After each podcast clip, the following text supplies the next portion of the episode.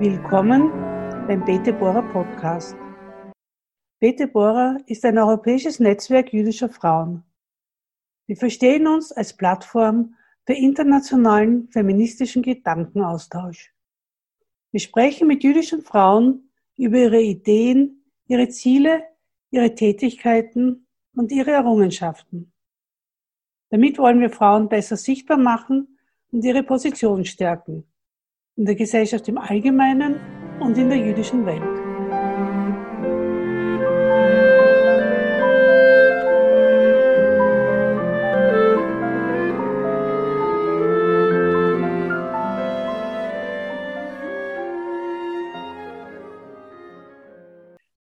Willkommen beim ersten Bete Bora Podcast im jüdischen Jahr 5782. Ich bin Norli Lappin-Eppel und melde mich aus Wien. Ich habe heute die besondere Freude, mit Rabbinerin Professorin Elisa Klappek in Frankfurt zu sprechen. Hallo Elisa. Hallo Norli. Elisa Klappek wurde 1962 in Düsseldorf geboren und wuchs in Deutschland und in den Niederlanden auf. Von 1979 bis 1986 studierte sie in den Niederlanden und in Deutschland Politikwissenschaften und öffentliches Recht. Danach arbeitete sie als Journalistin in der Presse und im Funk. Daneben studierte sie Judaistik.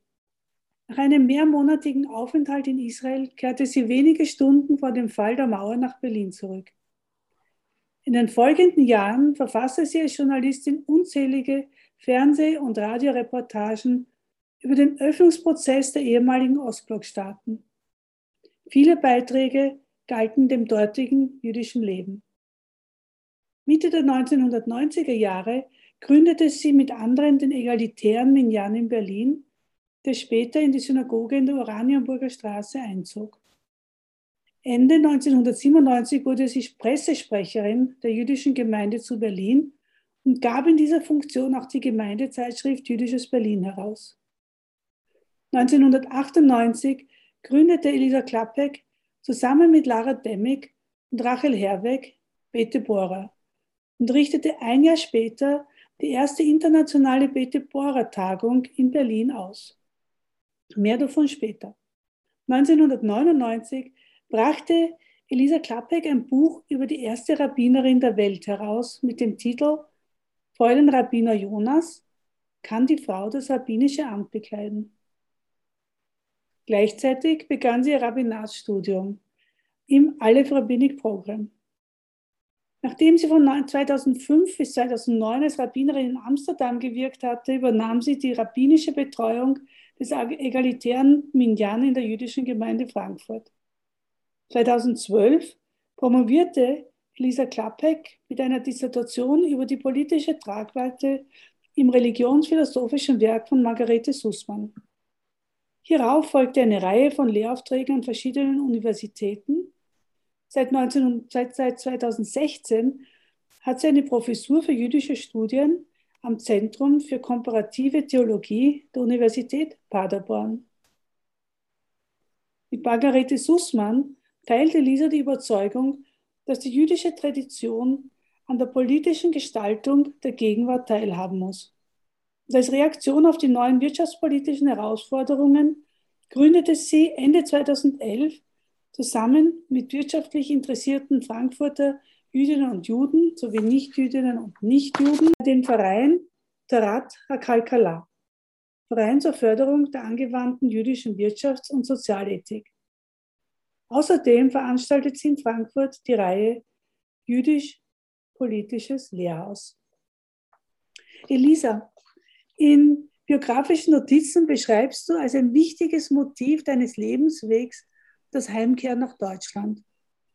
Es geht dir darum, aus dem Schatten der Shoah herauszutreten und zur ersten Generation des Nachkriegsdeutschlands zu werden.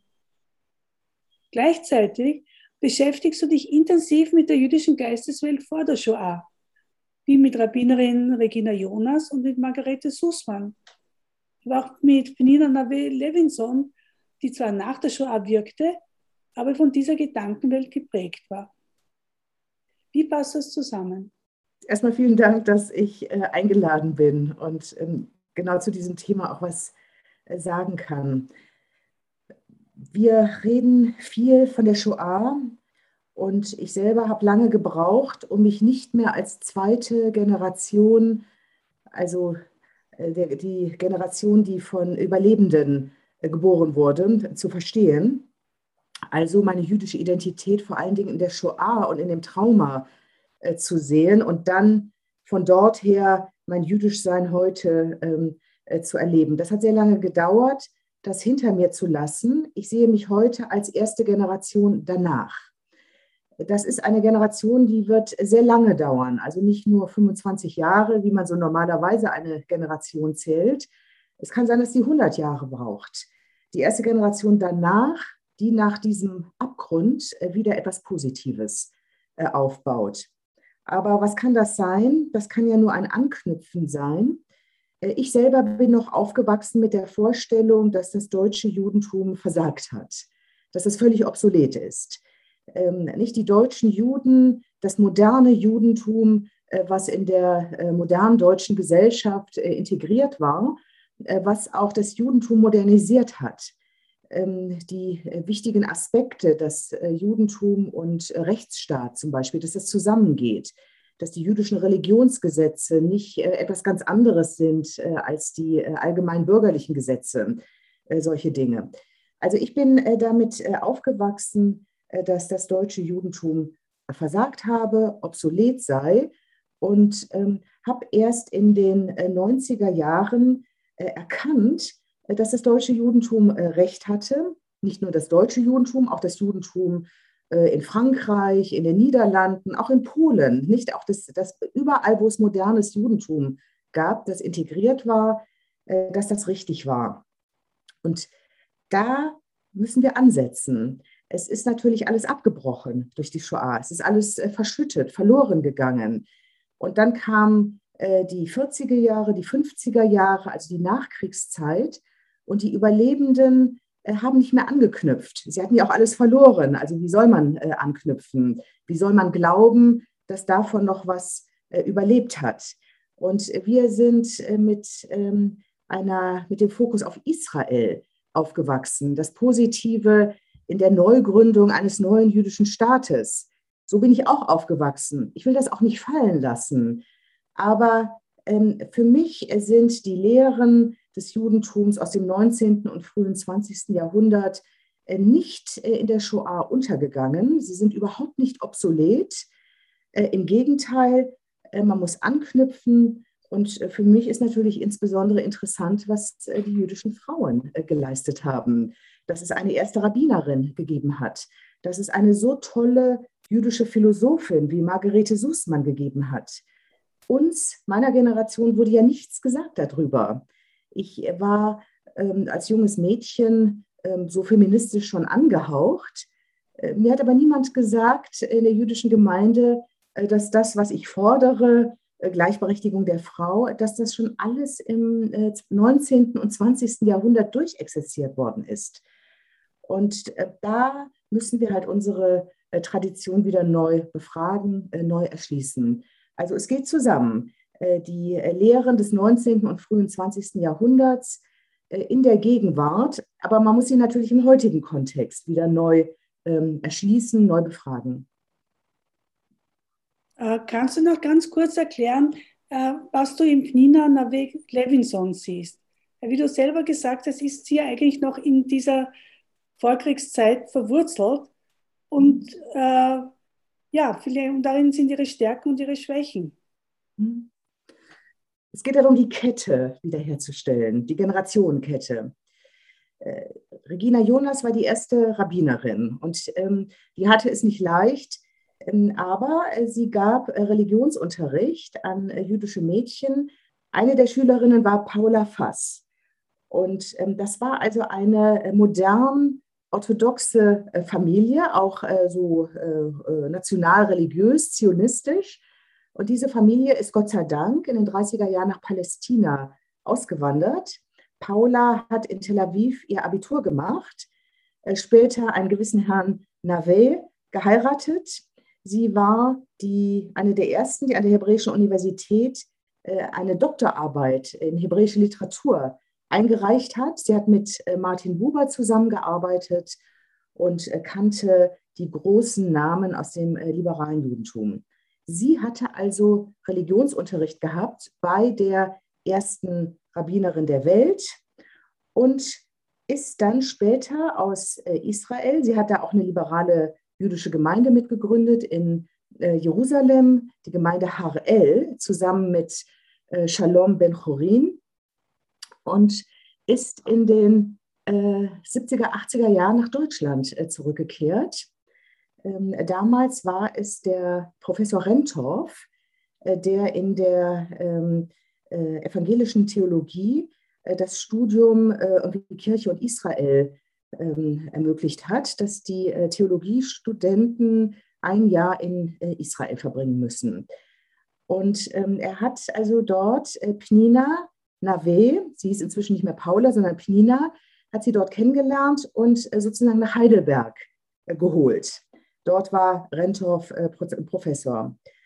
Und Pnina hat in Heidelberg dann ähm, Peter Nathan Levinson, den liberalen Rabbiner in Deutschland, kennengelernt. Die beiden haben geheiratet und haben dieses Projekt ähm, einer Hochschule für jüdische Studien äh, betrieben. Sie haben sich vorgestellt, dass man äh, Rabbinerausbildung macht, vielleicht sogar Rabbinerinnenausbildung. Sie kannten ja beide, auch Peter Levinson kannte Regina Jonas aus Berlin. Er ist einer der letzten Studenten der Hochschule für die Wissenschaft des Judentums gewesen, bevor seine Familie 1941, 1942, also in letzter Sekunde, noch aus Deutschland rauskam. Und er kannte auch Regina Jonas, die erste Rabbinerin. Also ich war mit beiden befreundet. Pnina hat mich sehr unterstützt, dass ich äh, das Buch über Regina Jonas äh, herausgebe. Und ähm, das ist für mich die Generationenkette. Also ich kenne nicht nur die erste Rabbinerin, ich hatte das Glück, dass mir der Nachlass in die Hände fiel, sondern eine Schülerin von ihr, mit der war ich ganz nah. Und ich, ich habe es mal an anderer äh, Stelle gesagt, sie hat mich ja unterstützt obwohl sie auch ein bisschen Konkurrent war, dass ich jetzt das Buch schreiben würde über Regina Jonas und nicht sie. Aber sie hat, als wir darüber redeten, interessanterweise in der Synagoge, Pestalozzi-Straße, ich war da oben auf der Frauengalerie, wir hatten uns verabredet, unten machten die Männer ihren Gottesdienst, oben verhandeln zwei Frauen über ein Manuskript, wer das jetzt bearbeiten darf. Und sie legte plötzlich ihre Hand auf meinen Arm. Und ich empfand es wie ein, wie ein Segen, ein Absegnen, ein Segen. Sie hat ihn mir gegeben. Und das ist für mich die Generationenkette. Also Regina Jonas, die erste Rabbinerin, ihre Schülerin Pnina Nave-Levinson, die wirklich Großes geleistet hat. Ihr ist mit zu verdanken, dass es heute die Hochschule für jüdische Studien in Heidelberg gibt. Pnina hat außerdem wichtige Bücher über jüdischen Feminismus geschrieben. Und dann hat sie sozusagen mir weiter ihren Segen gegeben und ich fühle mich da auch in einer Verantwortung, das weiterzugeben. Es ist nicht nur sozusagen die eigene, ähm, die eigene publizistische äh, Produktion, es ist auch etwas Größeres, dass die Frauen äh, die Tradition weiterbringen und nicht die Vorgängerinnen vergessen. Das ist nämlich ein Fehler, der häufig gemacht wird, dass man vergisst, dass die Vorgängerinnen äh, den Weg bereitet haben. Und dann, und da muss man eben wieder ganz lange graben, bis man sie findet und man findet sie nur per Zufall. Ähm, das darf nicht mehr passieren. Die Frauen müssen ihre Vorgängerinnen nennen und auch ihre Nachfolgerinnen erkennen und denen auch einen Segen geben. Schön, schön. Du hast ja jetzt Gelegenheit dazu bei deinen Studentinnen. Ich habe auch die äh, Professur für jüdische Studien in äh, Paderborn habe ich äh, erweitern können äh, zu einem kleinen Pnina Nave-Levinson Seminar für jüdische Studien. Und es gibt dort auch ein ähm, Zentrum für Geschlechterstudien, Gender Studies. Wir werden im nächsten Semester äh, ein paar Dinge zusammen äh, machen, eben jüdische Religion, überhaupt Religion, Judentum, Feminismus und Gender Studies, wie man das zusammenbringt. Sehr schön. Und Paderborn ist ein sehr religiöser Ort. Das kommt durch den äh, Katholizismus, der dort äh, seit eh und je stark ist. Es hat aber dazu geführt, dass auch eine Offenheit für andere Religionen äh, da ist. Deswegen das Zentrum für komparative Theologie und Kulturwissenschaften. Und ich erlebe dort also ein offenes ähm, Feld. Ähm, gerade solche Dinge, Judentum und Gender Studies, aber auch Judentum und äh, Wirtschaftsethik mit den Wirtschaftswissenschaften dort, um das äh, dort äh, erschließen zu können.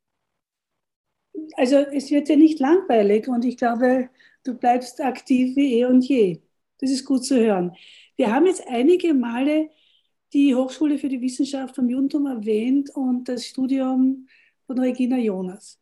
Ähm, sie hat dort ihre Dissertation herausgebracht. Also es, ist, es ist keine Dissertation, es ist eine Abschlussarbeit. Ihre Abschlussarbeit, ja, äh, die eigentlich eine Streitschrift ist für das weibliche Rabbinat, wo sie wirklich nachweist, es gibt keine halachischen Einwände gegen das weibliche Rabbinat. Das wurde angenommen als Abschlussarbeit, aber die Smicha, die Ordination, wurde ihr verweigert. Wie hat man das damals argumentiert?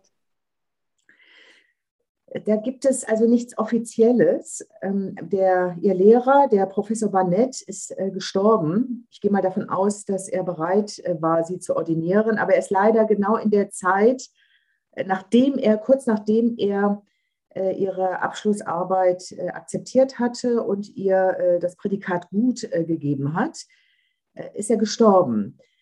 Und nun ist die Frage, ähm, äh, warum ist sie nicht äh, ordiniert worden? Warum hat man ihr nicht die Rabbinatsprüfung äh, noch abgenommen?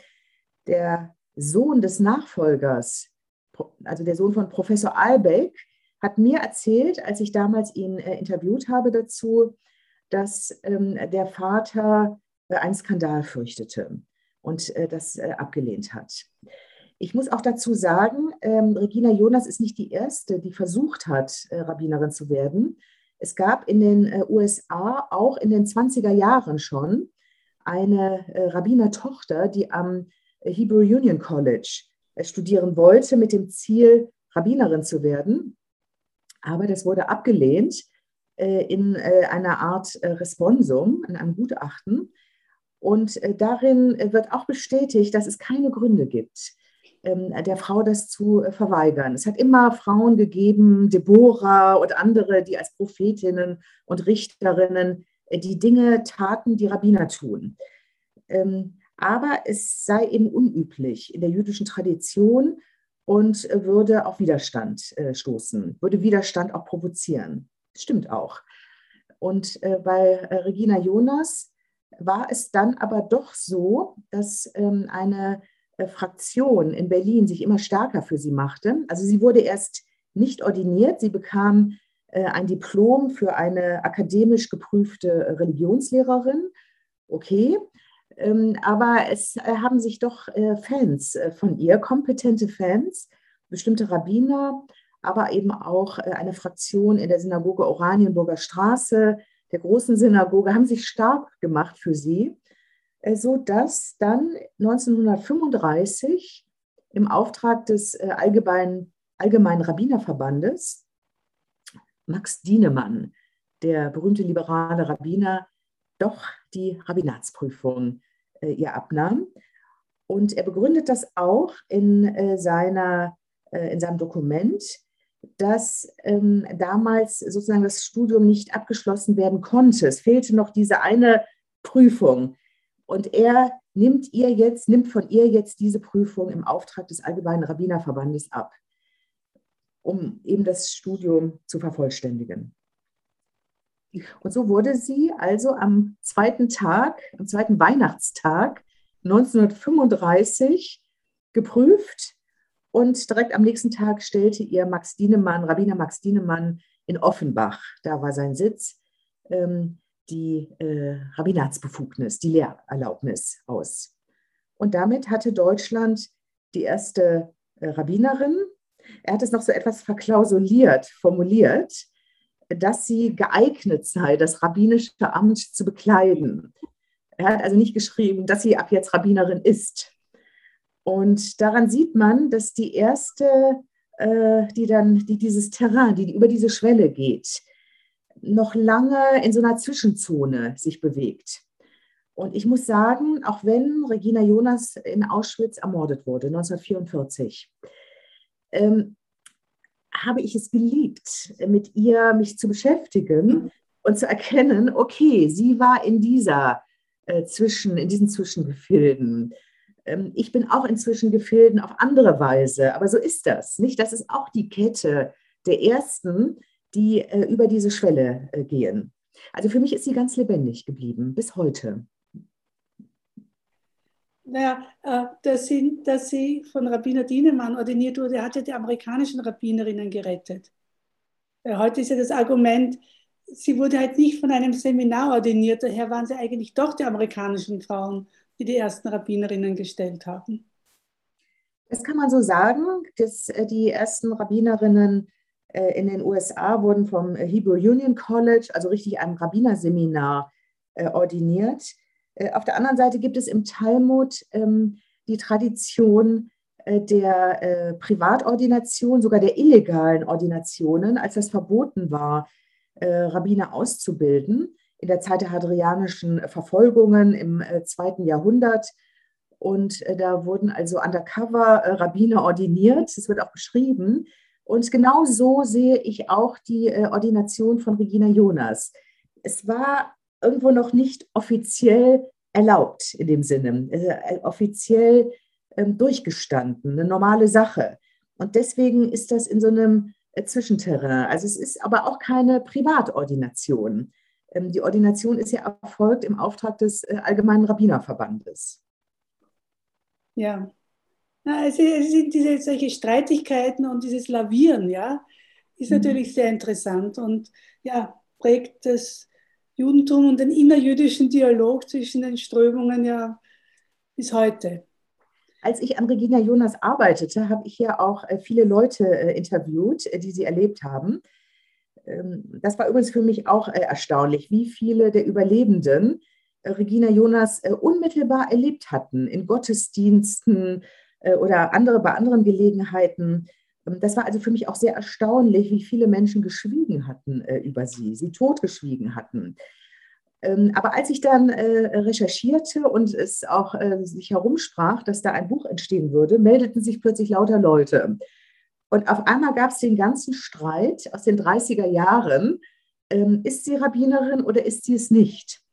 Also ein Rabbiner aus, ähm, ähm, aus ähm, nein, Entschuldigung, ein Kantor, ein Kantorensohn aus Berlin sagte, sie war keine Rabbinerin. Äh, sie hatte nur äh, eine, eine Erlaubnis als Predigerin aufzutreten. Äh, Leo Beck hätte das nie zugelassen, eine Frau als Rabbinerin. Daraufhin schrieb ein Mann, ein Rabbiner aus San Francisco, das ist Blödsinn. Ähm, natürlich war sie Rabbinerin, ähm, äh, mein Vater, Rabbiner Alexander und andere äh, haben das Ganze mit unterstützt. Das Ganze lief übrigens über die Jüdische Allgemeine, die Zeitung. Und auf einmal war der ganze Streit wie gestern plötzlich in der Zeitung. Das hat mir sehr gefallen, dass ich es auch selber noch mal so hautnah erleben konnte. Was du gesagt hast, ist natürlich auch insofern interessant, dass Leo Beck sie nie akzeptiert hätte. Weil Leo Beck hat ja mit ihr zusammengearbeitet in Theresienstadt und nach dem Krieg kein Wort über sie verloren. Ja, das äh, enttäuscht mich sehr äh, äh, zu Leo Beck. Noch mehr enttäuscht es mich auch bei Viktor Frankl, dem Psychoanalytiker, äh, der Regina Jonas äh, in äh, Theresienstadt erlebt hat. Und meiner Freundin Katharina von Kellenbach, das ist eine protestantische Theologin, die den Nachlass von Regina Jonas im Archiv in Coswig in Ostdeutschland entdeckt hat. Ähm, die hat eben Viktor Frankl mal angerufen, als er noch lebte in Wien, ob er sich noch erinnern kann. Und er konnte sich sehr gut an Regina Jonas erinnern in Theresienstadt. Er konnte sogar eine komplette Predigt von ihr wiedergeben. Und in seinem Buch sagt trotzdem Ja zum Leben was wir alle gelesen haben, wo es darum geht, ähm, wo es um das KZ geht, Theresienstadt, Auschwitz, wie man auch unter solchen Umständen trotzdem das Leben will. Und da hat er viele Menschen äh, beschrieben, äh, wie sie überleben konnten, mit welcher positiven Einstellung sie überleben konnten. Und er hat kein Mal Regina Jonas erwähnt. Also das finde ich sehr enttäuschend von solchen großen Männern wie Viktor Frankl, Leo Beck und anderen. Auch in Amerika am Hebrew Union College, da gibt es auch ehemalige Dozenten von der Hochschule für die Wissenschaft des Judentums, die dann dort in Cincinnati gearbeitet haben, Flüchtlinge aus Deutschland. Und ähm, als Sally Present, die zweite Rabbinerin in der Geschichte äh, des weiblichen Rabbinats, als die ordiniert wurde 1972, da hat es eigentlich keine Stimmen gegeben, äh, die die Vorstellung äh, dieser ersten Frauenordination äh, korrigiert haben, obwohl da Überlebende im engsten Umfeld waren, die Regina Jonas noch bekannt haben. Zum Glück wurde sie entdeckt und in gewisser Weise war sie ja auch so fast die Schutzheilige von Bete Bora. Ja, ich kann mich noch an die äh, Berliner Tagungen erinnern. Äh, Regina Jonas war unheimlich präsent. Ja, das war unser großes Role Model. Ja, das war einfach da. Also wie du sagst, die Generationenkette und es gibt was, wo man andocken kann und so weiter. Du hast jetzt 1998 ähm, Bete Bohrer zusammen mit Rachel Herbeck und Lara Demmig gegründet. Was waren eure Ziele bei dieser Gründung des Vereins und später bei der Initiierung der internationalen Tagungen?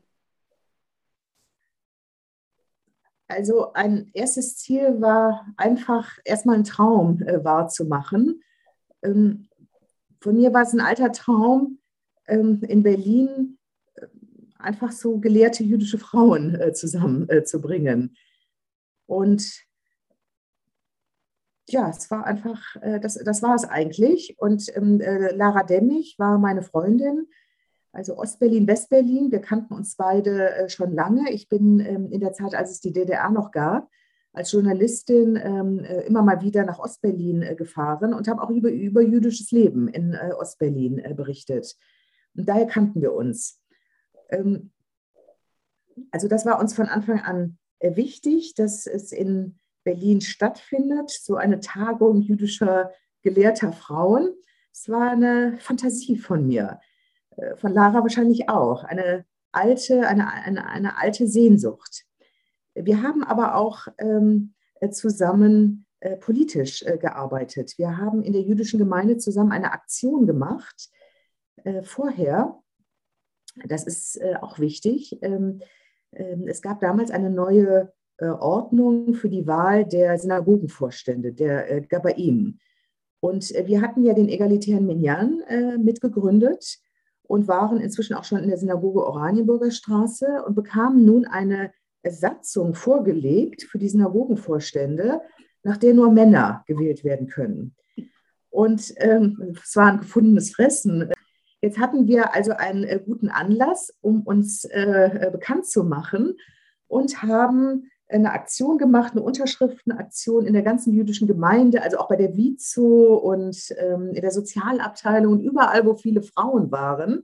Die waren gar nicht mal liberal eingestellt, aber alle haben das mit unterschrieben. Wir hatten also in kürzester Zeit so 200 Unterschriften, äh, wo wir gefordert haben, dass die Synagogen selber bestimmen, wie ihre Synagogenvorstände sind und dass man in einer liberalen äh, Synagoge eben auch ähm, äh, Frauen, also ähm, Gabayot, nicht äh, zur äh, Gabait, nicht zum, zur äh, Synagogenvorständin äh, wählen äh, kann. In den Orthodoxen nicht? Das war nicht möglich, Frauen das müssen selber äh, sehen. Ähm, ah, okay. Ähm, in, ähm, in den, ich sage jetzt mal lieber Roxen Gemeinden ähm, ist es häufig so, dass eine Frau kooptiert wird. Ähm, ich, wir haben aber zum Beispiel bei der Gelegenheit auch gelernt, dass es genau diesen Streit auch schon in den 20er und 30er Jahren in Berlin gab. Also wir müssen einfach das, was vor der Shoah war, einfach wieder ausgraben. Äh, da gab es auch eine erste äh, Gabait, die äh, bei den Sitzungen dabei war. Und ähm, ja, wir haben dann also diese Aktion gemacht äh, wir, äh, also sehr wichtig war damals das Shavuot-Fest. Wir, haben, ähm, wir hatten eine Rosh Chodesh-Gruppe. Ähm, also das ist die, ähm, die Feier zum Neumond. Im Talmud war das ein Fest, äh, was so ein Halbfeiertag, den Frauen begingen, der Neumond. Und im, im jüdischen Feminismus in den USA ähm, wurde das häufig eine Gelegenheit für Frauen, sich zu treffen, äh, um über feministische Themen äh, zu reden. Und das haben wir in Berlin auch gemacht. Lara und ich waren beide in der Rosh Chodesh-Gruppe. Wir hatten äh, Shavuot gefeiert, das Wochenfest, äh, was ja nach äh, Pesach kommt. Und da spielt die Geschichte von Ruth und ihrer Schwiegermutter äh, Nomi eine wichtige Rolle. Wir hatten das gelesen und ähm, im Anschluss las Lara aus der Gemeindezeitung die Beschlüsse vor, die Gemeindezeitung, die sonst niemand las. Aber Lara las sie und äh, las vor und äh, da erfuhren wir also von dieser neuen Satzung und haben also in, im Anschluss an Shavuot beschlossen, jetzt machen wir eine Aktion, machen uns bekannt und äh, das gelang uns auch. Ähm, und so ist das eigentlich entstanden, dass wir äh, nicht nur in, in einer Rosh-Chodesh-Gruppe oder so uns trafen, um äh, für uns persönlich was herauszufinden, wie wir das Judentum leben wollen, sondern dass wir auch das politisch verbanden mit, mit Öffentlichkeit. Und aus dieser, aus dieser Haltung heraus haben wir dann eigentlich den nächsten Schritt beschlossen. Jetzt wollen wir eine Tagung machen. Ähm, wir haben eigentlich ohne genaue Vorstellungen äh, gesagt, Rabbinerinnen, Kantorinnen, rabbinisch gelehrte Jüdinnen und Juden. Und es muss europäisch sein, also nicht US-amerikanisch und auch nicht israelisch. Ähm, die sind gerne als Gäste äh, willkommen, aber wir wollen eine eigene Handschrift äh, haben als ähm, diejenigen, die wissen, was es ist, nach der Shoah in Europa zu leben. Ähm, das ist was anderes als äh, das intakte Judentum in den USA oder das äh, sehr optimistische Judentum in Israel, ähm, was aber ganz andere Probleme hat mit dem äh, Israel-Palästina-Konflikt und viele andere Dinge. Wir wollen eine europäische Stimme anfangen zu entfalten. Und so ist das gekommen. Wir haben von vornherein gesagt, Ost und West muss paritätisch gleich stark sein. Hm, also äh, Westberlin, Ostberlin, das war ja durch Lara und mich äh, schon mal gleichberechtigt vertreten, aber dann auch weiter. So, und dann sind wir zu Andreas Nachama gegangen, der war damals der Vorsitzende der jüdischen Gemeinde, ob er sich vorstellen kann, so eine Tagung zu unterstützen. Er hat gesagt, ja, ja, auf jeden Fall. Ähm, aber wen wollt ihr einladen? Es gibt doch gar keine Rabbinerinnen.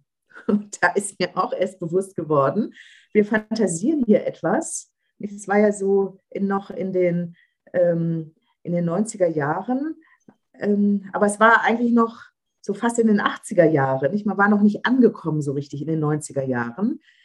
Und ähm, ja, dann haben wir uns gefragt, ja, wen laden wir eigentlich ein? Und dann stellte sie aber heraus, doch, doch, es gibt mehr, als wir denken. Damals gab es Rabbinerin Bea Wieler, äh, die war Rabbinerin in Oldenburg seit 1995. Das ist die zweite Rabbinerin, die in Deutschland tätig war, nach Regina Jonas. Auch da muss man die Kette äh, auf, auf, äh, auf jeden Fall sehen. Es gab auch noch eine andere zweite Rabbinerin nach Regina Jonas, nämlich äh, Daniela Tau. Das gehört auch mit zur Geschichte. Die hatte studiert äh, in England am Leo Beck College ist aber nicht mehr zurückgekehrt nach Deutschland, weil sie keine Chance hatte auf eine Anstellung. Ähm, dann äh, gab es eine Rabbinerin und gibt es bis heute in äh, Budapest, Katalin Kellemann, ähm, eine Rabbinatsstudentin damals in äh, Prag. Das Judentum in Prag ist auch sehr interessant, insbesondere das liberale Judentum. Ähm, das hat auch so eine eigene Tradition. Aber wir stellten fest, es gibt auch eine Rabbinerin in Russland und in Weißrussland. Ähm, es gibt äh, eine Rabbinerin in Paris, dann natürlich mehrere in England. Also je mehr wir äh, recherchierten, äh, desto mehr stellten wir fest, ist ja interessant, überall ist ein weibliches Rabbinat im Entstehen. Und die laden wir jetzt alle ein. Wir hatten am Ende 20 Referentinnen 1999 ähm, war die erste Konferenz. Es kamen ca. 200 TeilnehmerInnen. Es waren Frauen, aber auch Männer eingeladen aus 16 Ländern. Also wir waren bis, sagen wir mal, zwei Wochen vorher, waren wir uns nicht sicher, ob das funktioniert. Und es war ein Aufbruch. nicht, das, äh, es war eine Jubelstimmung, als wir alle in Berlin zusammenkamen zu dieser Tagung. Ähm, ich habe persönlich äh, vier Tage am Stück äh, geweint. Es hat mich so berührt. Da gab es eine äh, Rede von der Rabbinerin äh, Katalin Kellerman aus Budapest ähm, bei einem der vielen Gottesdienste. Wir haben ja immer die Rabbinerinnen gebeten, Kostproben ihres Könnens äh, zu zeigen.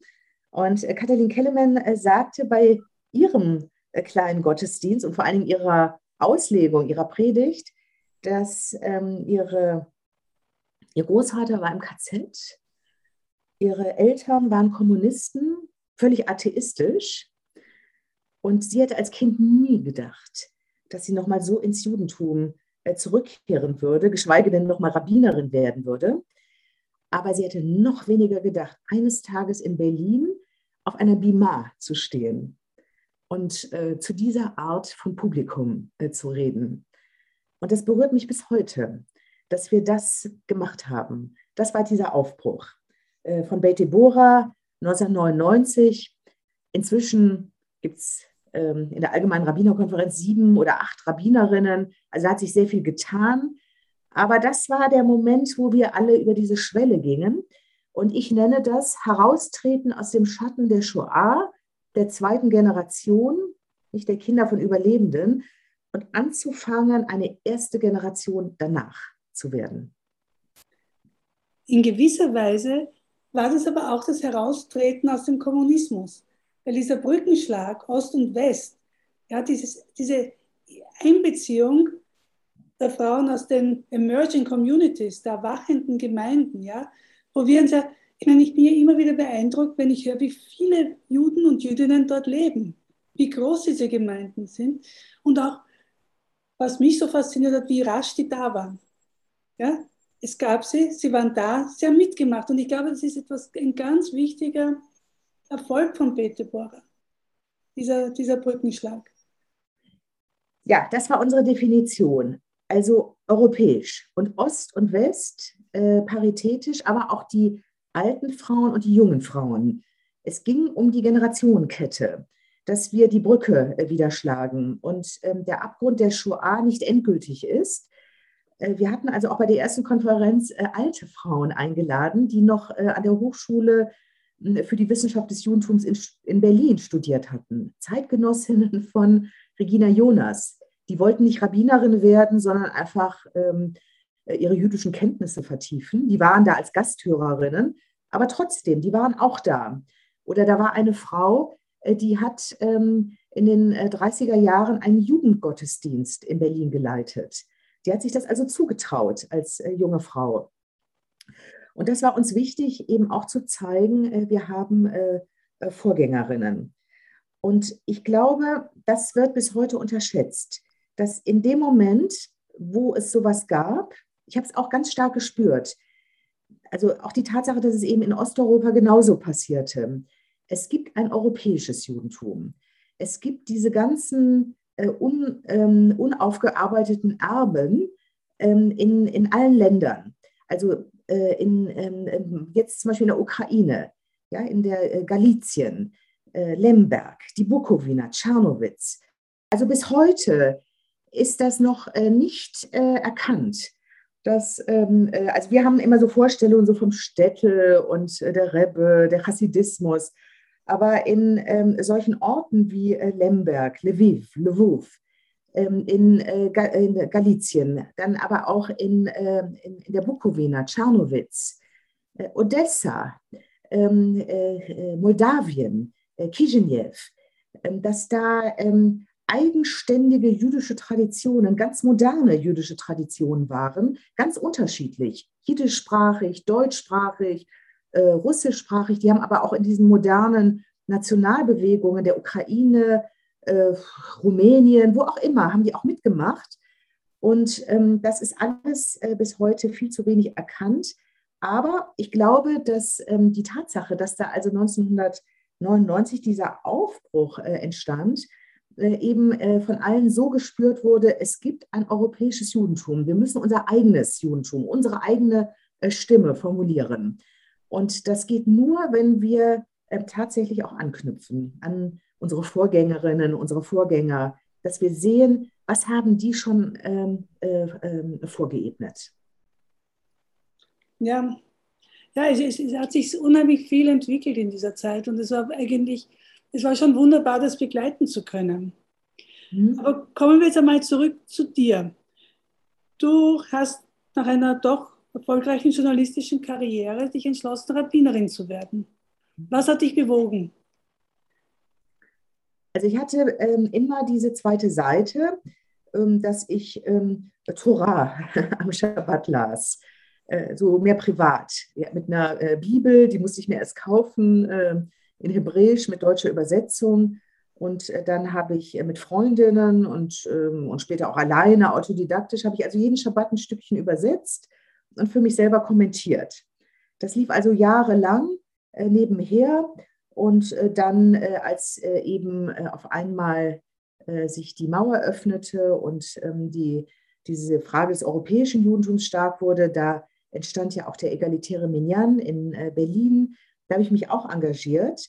Und ab irgendeinem Punkt habe ich äh, gedacht, äh, warum mache ich das eigentlich alles? Äh, mein Herz äh, schlägt äh, für, äh, dieses, für diesen neuen Aufbruch, den jüdischen Aufbruch, das liberale Judentum. Und ähm, es gab damals einen Moment, da waren bei den jüdischen Kulturtagen, war die Dekanin eines Rabbinerseminars aus den USA, das Aleph Rabbinic Program, die war in Berlin.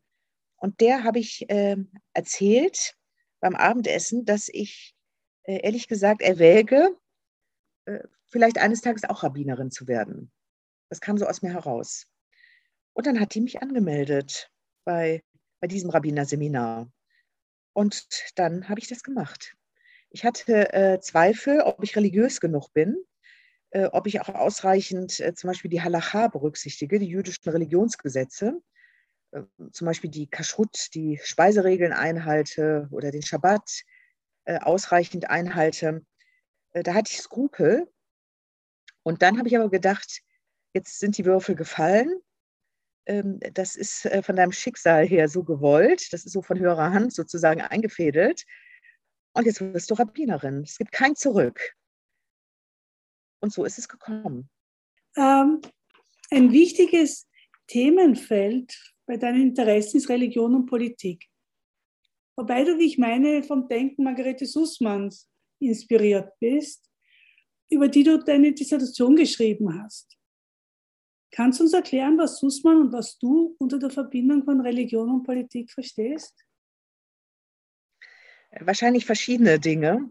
Ähm, als ich die äh, Dissertation anfing, ähm, da äh, war es mir wichtig, eine einen politischen Denker, eine politische Denkerin zu nehmen oder so ein politisches Thema. Ich habe ja äh, ursprünglich Politologie äh, studiert. Und es ist mir wichtig, dass ich ähm, das nicht irgendwie so hinter mir lasse, als wäre das nichts gewesen. Ich, äh, das war auch ein wichtiger Abschnitt in meinem Leben. Und ähm, ich bin der Meinung, heute ist äh, Religion äh, nur dann ähm, satisfaktionsfähig, wenn sie ähm, die, ähm, die Herausforderungen der Gegenwart auch annimmt. Ähm, und ja, also ich habe ja eben schon äh, gesagt, wir haben also äh, europäisches Judentum bei den Beit Bora-Tagungen in den Vordergrund gestellt. Und das gilt äh, insgesamt. Also auch in Europa im Rahmen der EU müssen wir uns äh, überlegen, wie leben wir als europäische Juden? Was ist europäisches Judentum? Judentum in Israel ist anders als Judentum in den USA, als Judentum hier. Und, ähm, und so ist das gekommen, dass äh, ich wieder angefangen habe, die ganzen politischen äh, Fragen zu stellen. Da bin ich aber auch nicht die Erste. Da äh, haben tolle Vorgänger, äh, wie zum Beispiel Michael Walzer, hat ja zum Beispiel über den, das Buch Exodus und den Gesellschaftsvertrag, nicht? Exodus und Revolution, äh, ein tolles Buch geschrieben, ähm, woraus klar wird, dass ähm, alle äh, demokratischen Entwicklungen in Europa, die Entwicklung zum Rechtsstaat, basieren auf diesem Paradigma der Exodus-Erzählung. Äh, raus aus der Sklaverei und dann am Berg Sinai eine Verfassung annehmen. Dieses Modell ist äh, tief in unser, also zumindest bei den rechtsstaatlich demokratisch orientierten äh, Traditionen ist tief in der europäischen DNA, politischen DNA verankert. Und ähm, aber auch das messianische Denken. Also bei Margarete Sußmann, die hat also in äh, der Zeit äh, vor und nach dem Ersten Weltkrieg äh, sehr interessante Aufsätze über die äh, Rolle des Judentums in der Welt geschrieben. Und äh, sie war, sie gehörte mit zu den revolutionären Denkern Sie hat aber Revolution 1918, 1919 als Teshuvah aufgefasst. Teshuvah im Hebräischen, äh, Lashuv, Lehoshiv, da steht auch, steckt auch das Umkehren, wie in Revolution, Revolvere, Umdrehen, das steckt da drin. Und sie hat das so gedeutet. Teshuvah, die jüdische Umkehr zu Gott, die wir jetzt gerade an Yom Kippur hatten, als Sühne. Sühne hat sie auch als Revolution äh, revolutionär gedeutet, nicht die Läuterung der Gesellschaft von ihren Sünden, aber ähm, in einem politischen Sinn, in einem messianischen Sinn. Also hat sie halt alles, das Politische, das Säkulare und das Religiöse zusammengebracht in ihrem Denken. Und äh, sie hat äh, gesagt, dass das Gesetz Gottes, ja, die Torah, das ist kein Gesetz einer Vergangenheit, sondern aus einer Zukunft. Aus der messianischen Zukunft spricht das Gesetz zu uns heute und ähm, fordert uns, ja, fordert uns, ähm, es zu erfüllen. Aber klar, in jeder Generation ist, ist die Forderung wieder anders. Ja, das hat mich sehr angesprochen, äh, das äh, zu durchdringen, ihre äquivoke Sprache, genau wie bei Spinoza, dass da immer so mehrere Ebenen sind dass sie das alles zusammendenken kann, das Religiöse und das Säkulare, das Politische und ähm, das Politische und ähm, auch das Religiöse, das Theologische. Ähm, und so habe ich halt äh, ihre Schriften analysiert. Es ist ein Stil, ein expressionistischer Stil, äh, der eben aus einer anderen Zeit ist. Aber die Gedanken, die sind interessant auch heute ist die messianische Zukunft, ist das etwas, was wir äh, ernst nehmen können, auch heute? Nicht der Glaube an einen Messias, dass da irgendjemand kommt und eine Welt nach der Welt entsteht, sondern die Olam Haba, die kommende Welt. So wie in Hebräisch ist es auch in Deutsch, die kommende Welt, die schon jetzt im Werden ist. Ist das eine ernstzunehmende äh, politische äh, Kategorie? Und äh, niemals theokratisch, niemals absolut, aber anteilig, nicht am politischen Geschehen, machen wir das doch alle. Wir sind demokratisch, weil wir glauben, man könnte es besser machen. Wir müssen darüber diskutieren. Wir haben äh, bessere Ideen. Äh, gerade jetzt in Deutschland, nicht die Grüne Partei ist, glaube ich, eine ziemlich messianische Partei, die die ganze Zeit am Maßstab der Zukunft die Gegenwart bewertet. Das hat äh, Margarete Sussmann äh, sozusagen vorgeebnet in ihren Analysen, dass, ähm, dass das eben ein äh, religiös-säkulares Denken ist, der messianische Maßstab der Zukunft, an dem man die Gegenwart äh, bewertet. Das Gesetz aus der Zukunft, die Forderung Gottes, die aus der Zukunft uns in der Gegenwart anspricht. Das ist so ein Beispiel. Es gibt andere, viele andere Dinge, äh, zum Beispiel äh, hat sie ähm, eine tolle äh, Theorie entwickelt über das Exil. Das finde ich auch sehr wichtig, weil ich ja ähm, als erste Generation danach möchte ich ja auch die Diaspora wieder positiv verstehen lernen. Und Margarete Sußmann hat gesagt, dass ähm, das Exil ist die menschliche Kondition schlechthin. Adam und Eva, das erste Menschenpaar, äh, ist aus dem Paradies äh, herausgetrieben worden, vertrieben worden. Das sind also die ersten Emigranten, die ersten Migranten im Exil, nicht aus ihrer Heimat, dem Paradies, hinausgeworfen.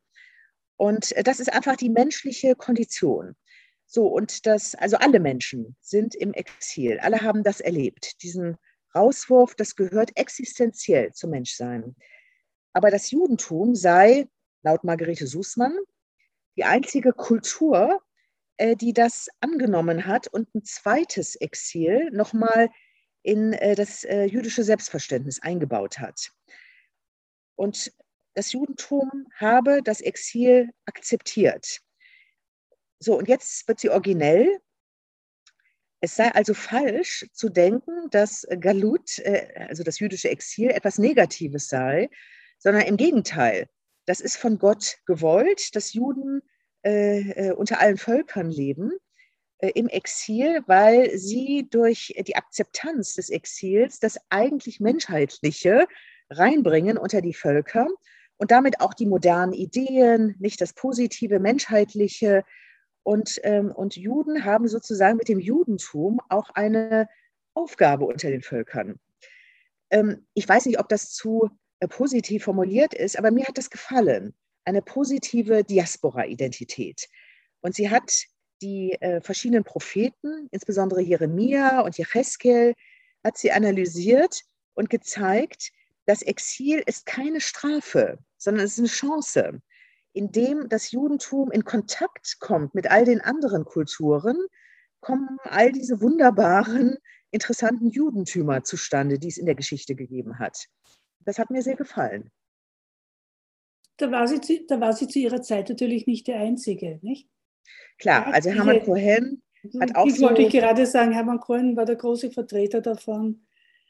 Äh, und die Juden als Licht unter den Völkern, ja, das, das war damals sehr gängig. Und ich glaube, genau das war das, wo du am Anfang gesagt hast, wo dann, wo dann nach der Shoah gesagt wurde, hier sind sie gescheitert. Dass man wirklich geglaubt hat, dass man als Juden etwas bewirken kann in dieser Gesellschaft, dass man eine Aufgabe hat ich weiß nicht, was gemeint wird mit äh, gescheitert. Ähm, also äh, nehmen wir mal einen äh, anderen, Hugo Sinsheimer. Das, äh, der hat in Deutschland äh, die Weimarer Verfassung äh, mit formuliert. Der ist der Vater des deutschen Arbeitsrechts. Der hat ein Buch geschrieben 1916 über die, Tarif, über die Tarifautonomie. Das ist in Deutschland Gesetz geworden. Dass nicht nur der Staat, sondern die verschiedenen gesellschaftlichen Kräfte Recht entwickeln, den Tarifvertrag. Dass der Tarifvertrag durch Gewerkschaften und Konzerne Gesetzescharakter bekommt. Das ist aus der, ist von einem äh, jüdischen Denker äh, formuliert worden. Und ich meine, es ist aus der jüdischen Rechtstradition, der Halacha, ist das sozusagen säkularisiertes Denken, wie es weiterging. Also das ist heute erfolgreiches Recht in Deutschland. Äh, was ist daran gescheitert? Und ähm, vieles andere. Wir reden über Integration der äh, verschiedenen ähm, äh, äh, Migrationen nach Deutschland, nach äh, Österreich, wohin auch immer. Und ähm, was äh, machen jetzt diese Gruppen mit dem Islam, mit anderen Religionen, mit den Kulturen, die sie mitbringen? Es geht nur Integration. Und wie kann Integration eben nicht Assimilation sein, sondern so, dass diese jeweiligen Kulturen auch ihr eigenes äh, einbringen und gut zur Geltung bringen. Das haben die deutschen Juden vorgemacht. Sie sind, nicht sie sind gescheitert, äh, Deutschland ist gescheitert, weil es das nicht erkannt hat, dass das die Zeichen der Zeit sind und dass es keine andere Zukunft gibt. In den USA ist das sehr erfolgreich gewesen. Und da gibt es viele, die ähm, den heutigen, die heutige politische Kultur in den USA auch als Juden gerade mit äh, geprägt haben. Also äh, Deutschland ist gescheitert. Die deutsche politische Tradition, die ist gescheitert, dass sie nicht stark genug war, äh, das Jüdische zu halten und dass eben ein Hitler möglich wurde. Aber die Lehren sind nach wie vor richtig, die jüdischen Lehren. Es ist ein gängiger Stehsatz, dass das Judentum die Religion der sozialen Gerechtigkeit ist. Und es wurde immer wieder auch in dem Zusammenhang auf die Lehre der Propheten hingewiesen. Oft sagt man auch, der überproportionale hohe Anteil von Juden und Jüdinnen an linken revolutionären Bewegungen gehen darauf zurück. Äh, in deiner Auslegung von Judentum und Politik kommt sozialer Aktivismus nicht vor. Obwohl natürlich Margarete Sussmann eine Anhängerin der Novemberrevolution nach dem Ersten Weltkrieg war. Also mhm. in gewisser Weise ist es ja eine Weiterentwicklung dieser Theorie. Kannst du das ein bisschen erläutern? Ja, also diese Gleichsetzung von Judentum und äh, soziale Gerechtigkeit, die stimmt einerseits, aber das darf nicht so äh, simpel äh, bleiben, ähm, dass man jetzt ähm, durch Umverteilung Gerechtigkeit will. Also Religion ist was anderes als ähm, so, also als, ähm, als soziale, äh, soziale Aktivitäten. Äh, das, also mir ist es wichtiger heute, es gibt äh, politische Parteien, es gibt soziale äh, Bewegungen, die das bereits machen. Und ähm, äh, ich finde heute wichtiger ähm, herauszuarbeiten, was Religion eigentlich leisten kann. Und Religion ist auch sozial, ähm, aber Religion ist zum Beispiel nicht nur moralisch. Also Gott ist auch äh, sehr unangenehm. ähm, Gott macht sehr unsoziale äh, Dinge in der Tora, zumindest wie das beschrieben wird. Äh, Gott lässt die Katastrophen äh, zu. Wie, wo bringen wir die Shoah unter als Juden und Jüdinnen? Also insofern hm, möchte ich nicht einfach bei so einer simplen Gleichung Judentum gleich soziale Gerechtigkeit bleiben, sondern ich möchte herausfinden, was kann Religion bieten in der äh, Gegenwart und wo stehen Menschen äh, gegenüber Gott. Ähm, zum Beispiel ist mir sehr wichtig, dass das kritische Verhältnis von Juden und Jüdinnen gegenüber Gott, dass das herausgearbeitet wird. Also diese simple Gleichung, Gott will soziale Gerechtigkeit, stimmt so nicht. Und ähm, die Aufgabe ist also, wie ist eine herauszufinden, wie ist ein ehrliches Verhältnis zu Gott, falls es das gibt. Ja, ich weiß gar nicht, ob man so über Gott reden kann. Aber wenn, dann möchte ich gerne anknüpfen in der, von der Tora und vom Talmud her, dass das jüdische Verhältnis zu Gott ein kritisches ist, auch ein anklagendes. Ähm, dass Gott versagt, dass er in der Shoah äh, nicht äh, da war, äh, dass offenbar die Religion nicht ausreichend war, um zu helfen, also nicht nur die jüdische Religion, auch ähm, äh, das Christentum war nicht stark genug, die Menschen vor ähm, ihrer Ermordung äh, zu retten. Also die Traditionen äh, haben äh, versagt. Das bedeutet, dass wir also jetzt eine neue, eine andere Beziehung zu Gott haben äh, müssen als äh, vor der Shoah. Und diese simplen Gleichungen, Gott ist soziale Gerechtigkeit, dass die zu kurz greifen. Also ich brauche ähm, eine Auseinandersetzung mit der Religion, äh, die eben auch das Böse enthält, dem einen Ort geben kann und äh, andere Themen als äh, nur soziale Gerechtigkeit. Heute haben wir zum Beispiel in der Europäischen Union die Frage, wie gehen wir mit Populismus um? Wie gehen wir damit um, wenn mit demokratischen Mitteln undemokratische Kräfte an die Macht kommen? Und da finde ich es interessanter, in der Torah äh, solche äh, Narrative äh, zum Beispiel über die Aufstände gegen Moses zu lesen, wo es auch schon Populismus gab, wo auch schon im Namen der Gleichheit, auch der sozialen Gerechtigkeit Kräfte an die Macht kommen wollen, die das alles kaputt machen werden. Und wie geht man damit um? Wie kriegt man die Kraft, dem zu widerstehen? Ähm, übrigens auch innerjüdisch ich habe das auch erlebt, wie ähm, gerade in unseren kleinen egalitären Gemeinden, wie mit den Mitteln der Gleichheit äh, irgendwelche Autokraten an die Macht kommen und wie äh, entwickelt man da genügend Kraft als Gemeinschaft, als demokratische Gemeinschaft, egalitäre Gemeinschaft, dem zu widerstehen und das auch zu thematisieren. Äh, das finde ich heute ähm, wichtigere Aufgaben der Religion, als jetzt die soziale Gerechtigkeit. Die ist auch wichtig, aber ich würde sagen, in einem Land wie Deutschland oder in der jüdischen Gemeinde in Deutschland ist äh, die soziale Frage nicht die brennendste. Ja, ähm, du befasst dich auch mit Wirtschaftsethik. Mhm. Äh, genau, das du, ist eines dieser Themen. Mhm. Könntest du da ein bisschen was dazu sagen? Also das ist so ein Thema, wo ich gemerkt habe, ähm, wenn wir ähm, mit äh, den Religionen äh, in der Gegenwart äh, mithalten wollen äh, und äh, was Sinnvolles sagen wollen, dann äh, müssen wir auch die Gegenwart verstehen. als die Krise von 2008 über uns kam, ähm, die Hypothekenkrise, da habe ich zu diesem Zeitpunkt gar nicht verstanden, was das überhaupt für eine Krise ist. Die Bankenkrise, die Hypothekenkrise. Ich habe damals in den Niederlanden gelebt. Und ähm, ich äh, wusste gar nicht, was ein Derivat war, zum Beispiel, wie das an den Finanzmärkten äh, läuft. ähm, was äh, die Aktienfonds äh, sind ähm, ähm, und so weiter und so weiter.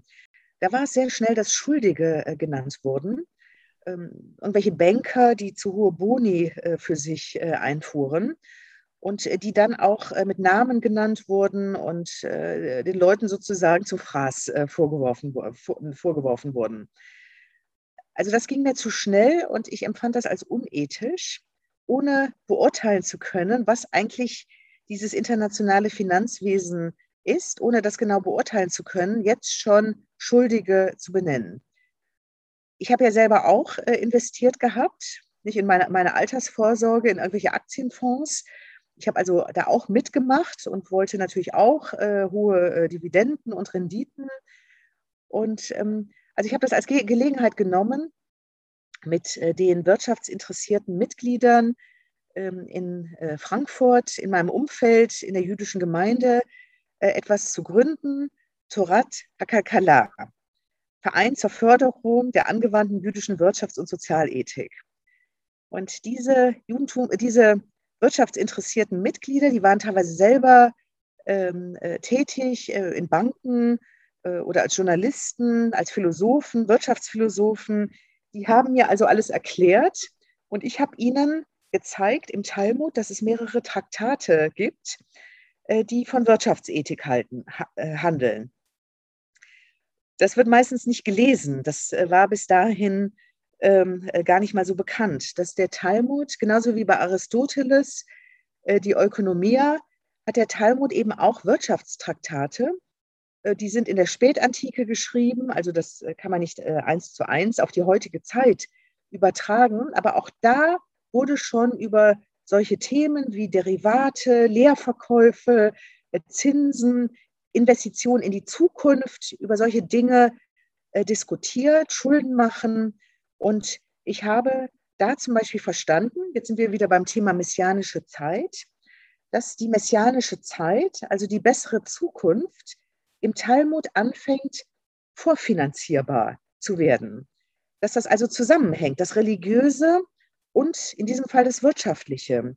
Es gibt also eine Fraktion von äh, Rabbinern, die im Talmud sagen, ja, ja, äh, Zinsen dürfen nicht zu hoch sein, aber Zinsen heute ist was anderes als in der Zeit der Bibel, wo äh, Schulden und auf das Geld muss man dann Zinsen zahlen, sofort in die Schuldknechtschaft führen. Das ist aber heute nicht mehr so, sondern wir investieren ja in die Zukunft wir werden die Schulden abzahlen können. Die Schulden sind abgeltbar. Deswegen auch Yom Kippur. Erst in der Zeit ähm, wird Yom Kippur so wichtig, der Sühnetag, wo wir die Schuld bekennen und sühnen. Und dann ist sie auch abgegolten. Und genauso im finanziellen. Wir können die Schulden bezahlen. Wir können die künftige Welt vorfinanzieren. Und wir können mehr Gerechtigkeit schaffen, wenn wir gute Finanzsysteme haben, in denen wir äh, die Zukunft so vorfinanzieren, dass ähm, alle was von diesem Kuchen dann äh, haben werden. Und das fand ich unglaublich äh, faszinierend, diesen Paradigmenwechsel, der von der Bibel zum Talmud stattfindet. Und da habe ich äh, verstanden, ja genau, und so muss man auch in der Gegenwart denken. Es gibt immer eine religiöse Dimension, auch in der Wirtschaft. Nicht, dass wir uns das zutrauen, der Kredit, nicht, dass jemand glaubwürdig ist, dass man ihm Geld gibt, dass er äh, das zurückzahlen wird, aber dass etwas Besseres damit äh, finanziert wird. Das hat alles auch eine äh, religiöse Dimension. Und durch den Talmud habe ich Wirtschaft verstehen gelernt. Also es ist auch die Frage, wie lernt man was? Ich brauche Frauen, Lehrerinnen, Regina Jonas oder Margarete Sußmann, aber ich brauche auch die jüdische Tradition, um zum Beispiel äh, verstehen zu lernen, wie ich den Wirtschaftsteil ähm, der Zeitung äh, lesen kann und verstehen kann. Das ist also für mich auch interessant. Man braucht den Rahmen, um etwas verstehen zu können. Und bei mir ist es die jüdische Tradition. Du bist eine Rabbinerin und du bist gleichzeitig Judaistin. Äh, wo ist da der Unterschied, wenn du an die jüdische Tradition herangehst, beziehungsweise wo sind die Überschneidungen? Also für mich ist das Judentum kein Gegenstand, über den ich äh, objektiv etwas schreibe. Ich bin also hoffnungslos apologetisch. ähm, ich will das Gute der jüdischen Tradition äh, stark machen ähm, und, ähm, und so, dass man es jetzt auch äh, nimmt, annimmt, dass man es jetzt auch anwendet. Also ich habe da, da fehlt mir ein Stück kritische Distanz. Es ist für mich kein Objekt. Es ist für mich der Rahmen, in dem ich selber auch lebe. Also ich möchte auch dieses Judentum leben. Und äh, jüdische Studien, was bedeutet das? Was willst du da vermitteln? Also was kann ich vermitteln? Ich nenne das äh, Judentum im Kontext. Äh, das sind ja keine jüdischen äh, Studierenden, die ich dort habe. Aber ich äh, habe zum Beispiel äh, verschiedene Seminare mit ähm, anderen Professoren äh, zusammen gemacht, äh, zum Beispiel jüdische Literatur, moderne jüdische Literatur oder ähm, auch mit einem ähm, äh, Professor für Wirtschaftswissenschaften, jüdische Wirtschafts- und Sozialethik, aber im Kontext. Ich nenne das immer Judentum im Kontext. Und das bedeutet, äh, dass die Studierenden sehen, dass äh, die ähm, die, äh, ja, das, das europäische Denken auf verschiedensten Ebenen viel jüdischer ist, äh, als sie das äh, selber wissen. Dass auch zum Beispiel also Wirtschaftsethik, ähm, wie gesagt, von einem Hugo Sinsheimer mitgeprägt ist. Und dass wir jetzt heute mit dem Arbeitsrecht ganz selbstverständlich ähm, Dinge annehmen, die aber in einer bestimmten Zeit eben auch vom jüdischen Denken her mit geprägt worden sind. Ähm, darum geht es mir. Auch Genderstudien. Nicht? Die Genderstudien sind äh, von Judith Butler, einer Jüdin, ähm, stark äh, mitbegründet worden.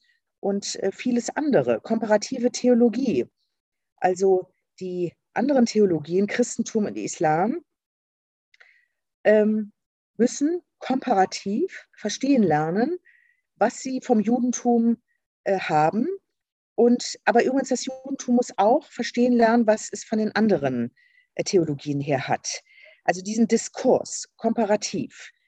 Und äh, da geht es nicht darum äh, zu sagen, äh, das Judentum war zuerst und daraus ist, sind dann Christentum und Islam äh, entstanden, äh, als wären die ähm, sozusagen, ähm, als wäre Judentum wie diese Traditionen nur minus Jesus, minus Mohammed. So ist das nicht sondern die verschiedenen Akzente, die die verschiedenen Traditionen gelegt haben, dass man die äh, verstehen lernt.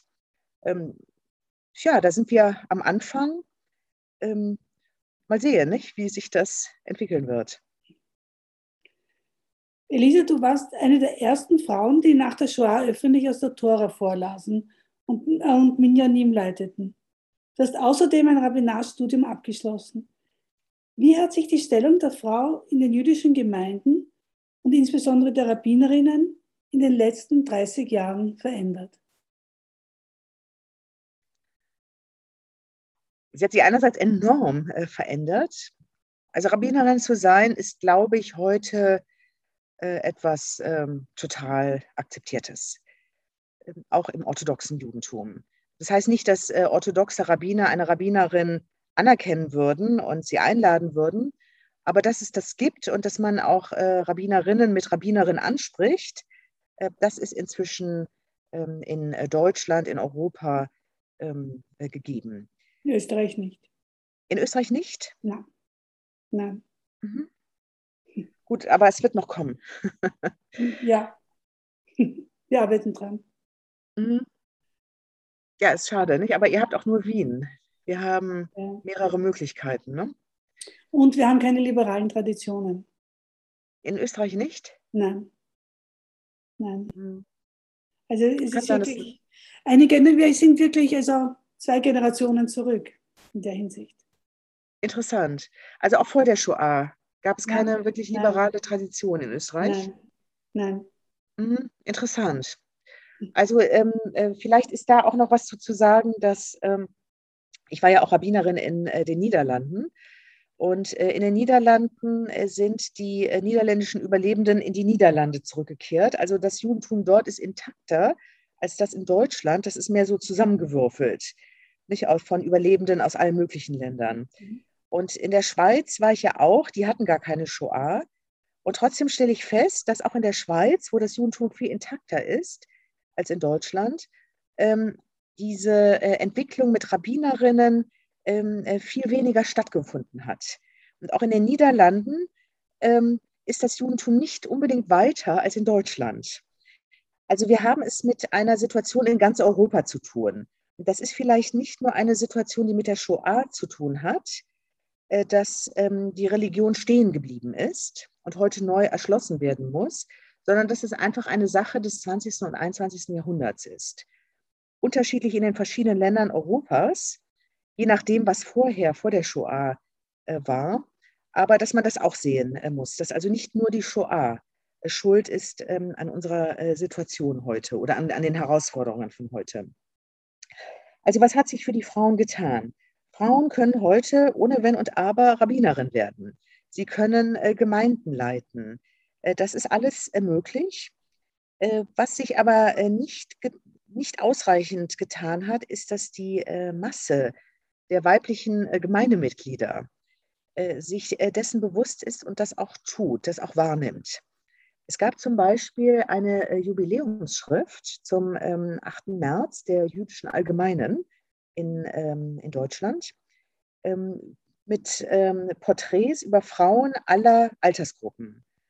Und interessanterweise war, es fing an mit, der, mit einer Frau, einem Mädchen, äh, die Bad Mitzwa macht und wie sie ihre Bad Mitzwa vorbereitet. Und da wurde über alles Mögliche äh, gesprochen.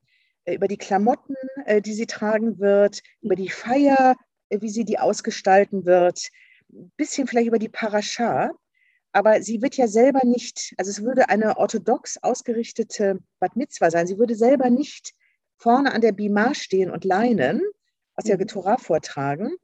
Also es wurde ein Bild vermittelt von einem Mädchen, was hauptsächlich die Feier im Kopf hat, mit den Freundinnen und so. Mhm. Und äh, in dieser Ausgabe wurde auch keine Rabbinerin so richtig gefeatured. Also das hat mich, das hat mich gewundert, dass das immer noch nicht äh, angekommen ist bei der Masse äh, der Frauen.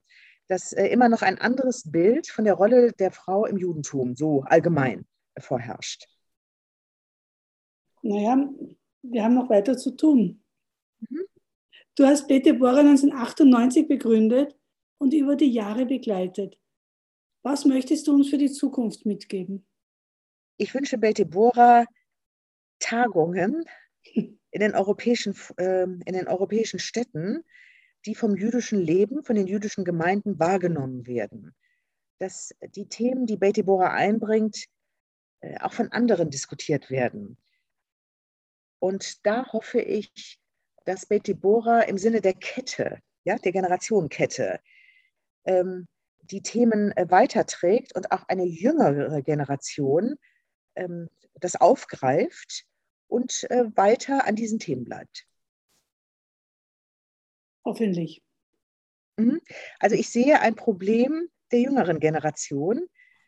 Ich weiß nicht, äh, ob die nicht in einer Blase wieder gar nicht erkennt, dass äh, da äh, Vorgängerinnen schon längst äh, das Feld äh, freigeschaufelt haben. Ja, es gehört natürlich auch äh, zum Privileg der Jugend, dass man die Welt immer wieder neu entdeckt und neu erschaffen will. Aber natürlich, man muss die Generationenkette im Auge behalten, auch um Duplizierungen zu vermeiden, damit mhm. wir uns rascher entwickeln können. Mhm. Danke, Elisa. Danke für das Gespräch und alles Gute im neuen jüdischen Jahr. Wenn Sie weiterhin unsere Podcasts hören wollen, dann abonnieren Sie uns bitte. Sie können auch über unsere Website direkt zu unserem Podcast-Kanal einsteigen. Auf Wiederhören in einem Monat.